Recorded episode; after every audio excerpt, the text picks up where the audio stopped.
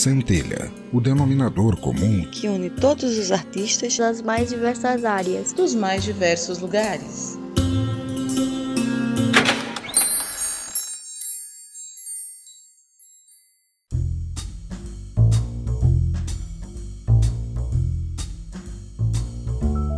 Olá, seja bem-vindo ao meu ateliê. Sou a Condessa Vanora e esse é o Centelha, um podcast sobre artes. Antes de explicar mais a respeito do podcast, vou falar bem resumidamente em como começou minha jornada até chegarmos aos dias de hoje. Eu comecei como toda criança que se interessa por arte. Fazia balé e ginástica olímpica, porém fui forçada pelo pediatra a escolher uma das disciplinas, por exigirem coisas muito diferentes do corpo, e o balé naturalmente acabou sendo a escolha. No início, era tudo muito informal, já que as aulas eram feitas juntamente com a escola. Parei no ginásio por não ter mais aulas para crianças da minha idade e substituí a dança por marchar na linha de frente em banda marcial. Me apresentei algumas vezes, porém foi um projeto que acabou sendo encerrado na escola por falta de interesse da diretoria. Nesse meio tempo, sempre desenhei bastante, por gostar e por ter recebido alguma forma de incentivo do meu pai na primeira infância. Então, lá para 1999, conheci a dança do ventre e fiquei fascinada para aprender. Mas não aceitava alunas menor de idade, então decidi comprar vídeos didáticos, na época era VHS, e estudar sozinha eu mesma. No ano seguinte, também decidi estudar de forma mais séria e autodidata desenho.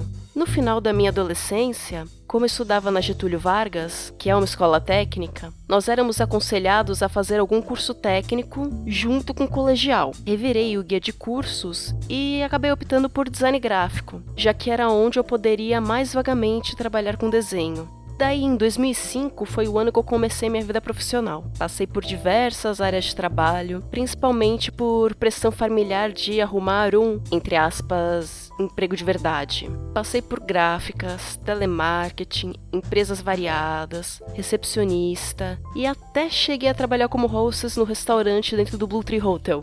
Apesar de conseguir me virar bem nos trabalhos, eles nunca eram de longa duração de certa forma, eu sentia como se não me encaixasse bem naquelas funções. Depois de um tempo eu ficava entediada e sempre queria fazer algo mais, fazer algo que eu considerasse significativo. Dentre os cursos que eu fiz, estudei História em Quadrinhos na Gibitec Fio, técnico de pré-impressão e maquiador cênico no Senac, dança do ventre, flamenco, vintage, burlesco, tango, dança cigana, estileto, danças polinésias, mangá, dança clássica de Okinawa e pintura realista.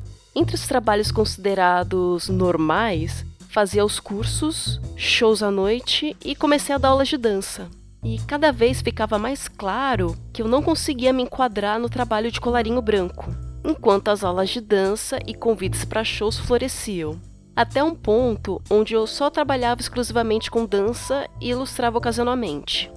Até que em 2013 minha vida deu uma guinada intensa, quando eu recebi o diagnóstico de fibromialgia, que é uma doença crônica que ela causa muitos problemas, como insônia, fadiga, dores musculoesqueléticas intensas. É como se você sentisse. Sabe aquela dor de quando você bate o nervo do cotovelo numa quina?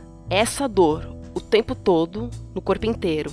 Eu já apresentava sinais da fibromialgia lá em 99, mas antigamente os médicos achavam que jovens e crianças não podiam ter fibromialgia porque era uma doença de idoso, né? Então eu recebi vários diagnósticos errôneos como hipoglicemia. Apesar das dores crônicas, eu continuei levando a vida normalmente, até um ponto onde se tornou muito complicado levantar da cama, dançar, fazer as atividades do dia a dia e vi que, infelizmente, eu devia dar uma pausa em tudo para cuidar de mim.